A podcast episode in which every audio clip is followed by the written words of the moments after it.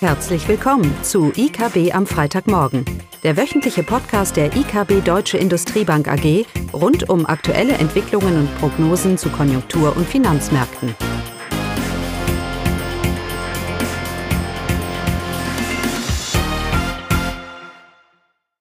Willkommen zu IKB am Freitagmorgen mit Klaus und mir, Caroline. Ja, und heute haben wir ein realwirtschaftliches Thema und ein inflationäres Thema. Ja, inflationäres Thema. Im wahrsten Sinne des Wortes, wie immer Inflation. Ist wichtig. genau, mal eine ganz banale Frage. Was treibt denn die Inflation im Moment? Dann schaut man in die Zeitung und in die Presse und dann liest man, ah, Rohstoffpreise und vor allem Energiepreise. Nein, das ist nicht der Grund, warum wir diese jetzt schon länger anhaltende hohe Inflation haben.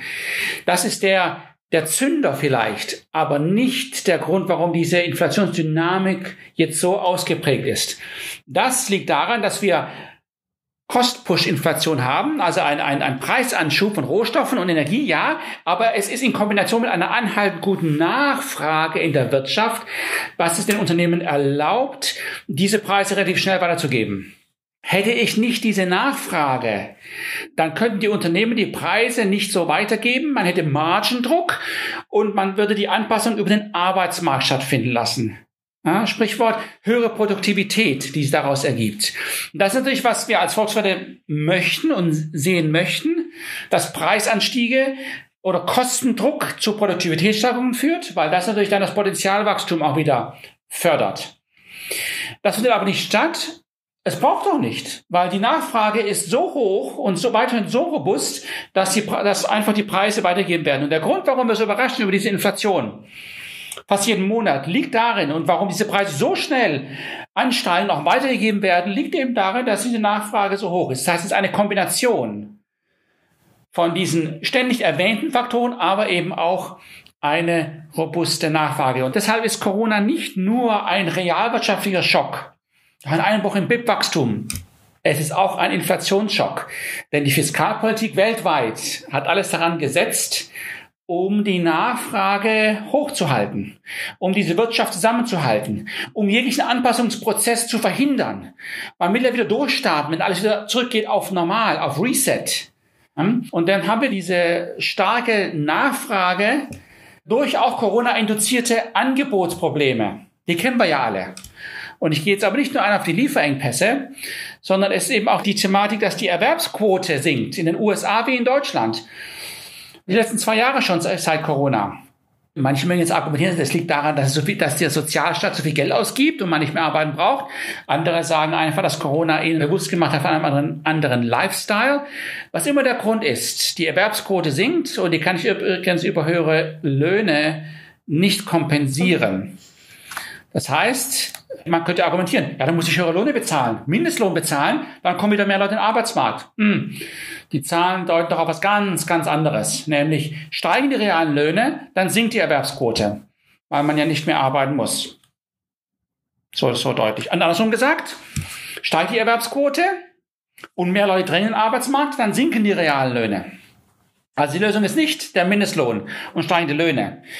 Da ist sicherlich mehr strukturelle Themen auch, was hier eine Rolle spielen. Aber Corona hat die Angebotsseite der Wirtschaft insensitiv oder inelastisch gemacht. Ja, die Erwerbsquote sinkt und die Investitionen gehen zurück. Man investiert nicht. Die hohe Unsicherheit hat über zwei Jahre diese anhaltend hohe Unsicherheit äh, hat, hat verursacht, dass Unternehmen eben nicht die Kapazitäten ausweiten und nicht in Produktivitätssteigerungen investieren, sondern eher die Preise einfach, die Kosten einfach weitergeben. Ist ja richtig, was die Staaten gemacht haben, dass sie dermaßen viel Geld reingepumpt haben, ist ja wichtig. Die Konsequenz war eine Depression gewesen und Deflation gewesen, wie wir es in der großen Depression erlebt haben. Das heißt, diese Inflation, die wir im Moment haben, über die sich jeder aufregt, sorry, die Alternative wäre deutlich schlimmer gewesen. Ja, deutliche massive Arbeitslosenquote und sinkende Preise, ja, aber dafür massive Arbeitslosenquote, jahrelanger Verlust der Vermögensbildung und ein nachhaltiger Schaden am Potenzialwachstum. Das haben wir verhindert, zumindest mal das Worst Case. Ja, und dafür haben wir halt etwas höhere Inflation. Das muss man immer in dem Kontext hier sehen.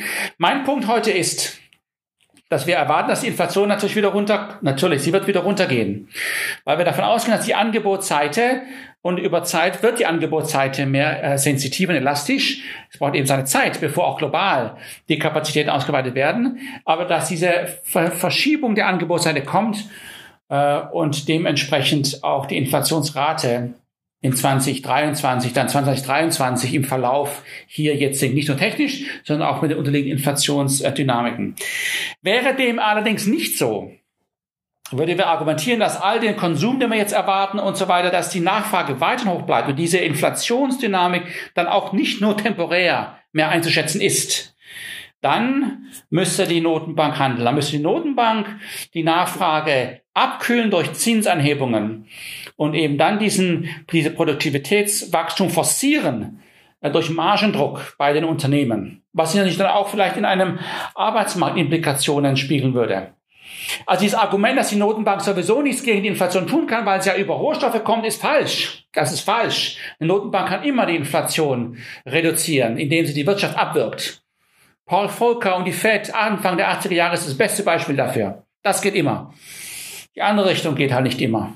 Ich kann nicht Leute zwingen, Kredite aufzunehmen. Aber das wäre die Konsequenz. Das heißt, wir sind in dem Team der Leute, die sagen, die Inflation wird nicht anhaltend hoch sein, weil zum einen hoffen wir, dass die Angebotsseite reagieren wird und wenn es nicht tut, dann wird die EZB reagieren. Die Inflation wird mittelfristig auf 2% hinauslaufen. Die Frage ist nur, bei welchem Zinsniveau das der Fall natürlich sein wird.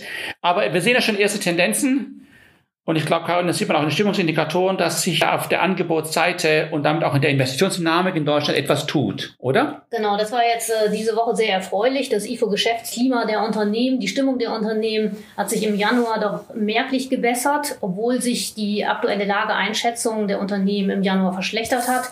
Aber eben die Geschäftsperspektiven, und das ist das Wichtige für die nächsten sechs Monate, die haben sich doch erheblich aufgehellt. Und auch der Einkaufsmanager-Index ebenso, der ist jetzt auch wieder über die 50 Punkte gesprungen. Das heißt, äh, dass er im Expansionslevel liegt. Von daher, die Stimmungsindikatoren deuten auf eine, eine Verbesserung hin die wir aber auch, wie Klaus ja gesagt hat, bezüglich der Investitionen auch in Deutschland dringend benötigen für die Angebotsseite. Wir sehen ja schon seit längeren, seit Jahren eine, eine Investitionsschwäche, die wir haben, aber die eben, wie Klaus gesagt hat, ja an der Corona-Krise nochmal deutlich verstärkt wurde. Die Investitionen sind eingebrochen. Und am Beispiel der Automobilindustrie die Ausrüstungsinvestition der Automobilindustrie lag 2020 auf dem Niveau von 2013. Also das ist schon wirklich ein erheblicher Einbruch und das vor allem in einer Branche, die ja jetzt den Strukturwandel meistern muss und Investitionen braucht. Deshalb für die nächsten Jahre und für nächstes Jahr vor allem ist die konjunkturelle Erholung in Deutschland wichtig, damit die Unternehmen wieder Vertrauen fassen und dann auch wieder an dem deutschen Standort, in den Wirtschaftsstandort Deutschland investieren. Genau, wir sprechen immer von, von Wachstum. Die Wirtschaft wächst dieses Jahr mit knapp unter vier Prozent ist unsere Prognose. Mhm. Ja? Aber entscheidend wird sein, woher das Wachstum ja. kommt, auch das Weltwachstum. Woher kommt es denn? Ist es weiter Konsum- und Nachfrage getrieben oder sehen wir wirklich auch einen Investitionsboom, auf den wir ja so hoffen und der durch Corona die letzten zwei Jahre nicht stattfinden konnte, trotz der Nachfrage, weil eben diese Unsicherheit hoch war. Das ist dieses Ungleichgewicht, das wir haben. Das gilt auch für die Weltwirtschaft. Aber nochmal, Preise passen sich an und die Angebotsseite weltweit wird auch darauf reagieren. Und von daher sind wir relativ entspannt. Naja, weniger entspannt ist die Fed. Mhm. Ne? Ja. Ähm, aber gut, das sehen wir ja schon seit, seit längerem. Im, äh, die letzten, letzten vier Wochen alleine, ich glaube, wir haben das schon mal erwähnt gehabt, haben fast 30 Notenbanken weltweit die Zinsen angehoben. Jeder ist im Tightening-Modus, ähm, weil die äh, zum einen die Geldpolitik weltweit extrem expansiv ist zum anderen, weil die Krise jetzt mehr und mehr abgearbeitet wird. Und natürlich und vor allem, weil diese Inflation langsam Sorgen macht. Und das ist berechtigt. Das ist ja mein Argument heute, weil es eben auch die Nachfrage ist, die hier diese Inflation treibt. Und wenn übrigens, wenn diese Nachfrage relativ hoch bleibt, auch eine Lohninflationsspirale ist dann eine Möglichkeit, weil die Unternehmen sind bereit, die höheren Löhne zu bezahlen, sie können es ja weitergeben.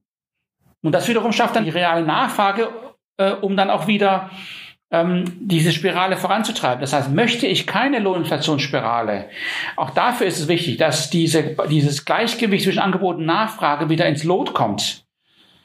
Vielleicht auch dann, wenn du über eine sinkende Nachfrage und Druck auf dem Arbeitsmarkt, was immer es braucht. Aber das sind keine unabhängige, unabhängige Begriffe. Ja, wir, wir sehen keine Lohninflationsspirale. Vorsicht! Vorsicht! Die Wahrscheinlichkeit steigt, je robuster meine Nachfrage ist und die Unternehmen die Preise einfach weitergeben können. Naja, ich glaube, die FED kriegt so langsam kalte Füße und hat in ihrer jüngsten Sitzung jetzt gesagt, dass oder angedeutet, dass hier noch einiges kommen kann, auch vielleicht sogar größere Schritte, 50 Basispunkte. Ja, dass wir warten ja schon immer äh, erwartet, dass hier die FED die Zinsen anhebt, aber jetzt kommt da noch ein bisschen Schwung rein. Wir erwarten nichts von der EZB in dem Bezug. Also die EZB, ach, auch die Kommentare wieder. Sie weigert sich, hier irgendetwas zu tun. Sie glaubt und hofft darauf, vertraut darauf, dass diese Inflation technisch wieder zurückgeht. Das wird sie auch. Aber dass eben auch die Angebotsseite weltweit langsam reagiert und dass sie das aussitzen kann. Naja, warten wir mal ab. Das erwarten wir ja auch zum Teil. Ich glaube auch, weil ich nicht glaube, dass wir in Europa anhaltend hohe Nachfragewachstum sehen werden. Dafür sind die Schuldenquoten einfach zu hoch. Die Fiskalpolitik wird eine wichtige Rolle spielen. Das ist ein anderes Thema.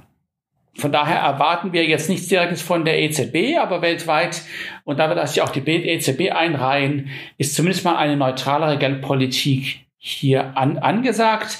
Und nochmal, wenn die Fiskalpolitik äh, sich nicht zügelt in Europa, dann wäre die EZB vielleicht sogar genötigt. Nein, das ist interessant, Caroline, mhm. genötigt, die Zinsen anzuheben. Aber da sind wir bei der Einschätzung, dass sie das äh, tun wird. Vor allem, weil wir ja noch nicht von keinen deutlichen Zinsanhebungen sprechen, äh, die die Schuldentragfähigkeit jetzt kurzfristig ins verhindern würde. Ja, von solchen Niveaus reden wir ja nicht weil die Wirtschaft ja sehr gehebelt ist, Schuldenquoten sind hoch, da reicht auch ein moderater Zinsanstieg und die Nachfrage wird hier da schon wieder nach, nachlassen. Ja, bleibt spannend. Genau. Hoffen auf den Investitionsboom, der uns äh, die Inflation wieder runterholt. Das ist unser Gedanke für, für heute und da schließt sich auch der Kreis. Okay. Okay. Hast du was? Nee. Nicht mehr? Bis zur nächsten Woche mit der EZB dann, ne? Ja. Dann wissen wir es besser. ja. Gut. Tschüss. Tschüss. Das war das wöchentliche IKB am Freitagmorgen. Sie wollen immer über neue Ausgaben informiert bleiben? Dann direkt den Podcast abonnieren. Oder besuchen Sie uns unter www.ikb-blog.de slash podcast.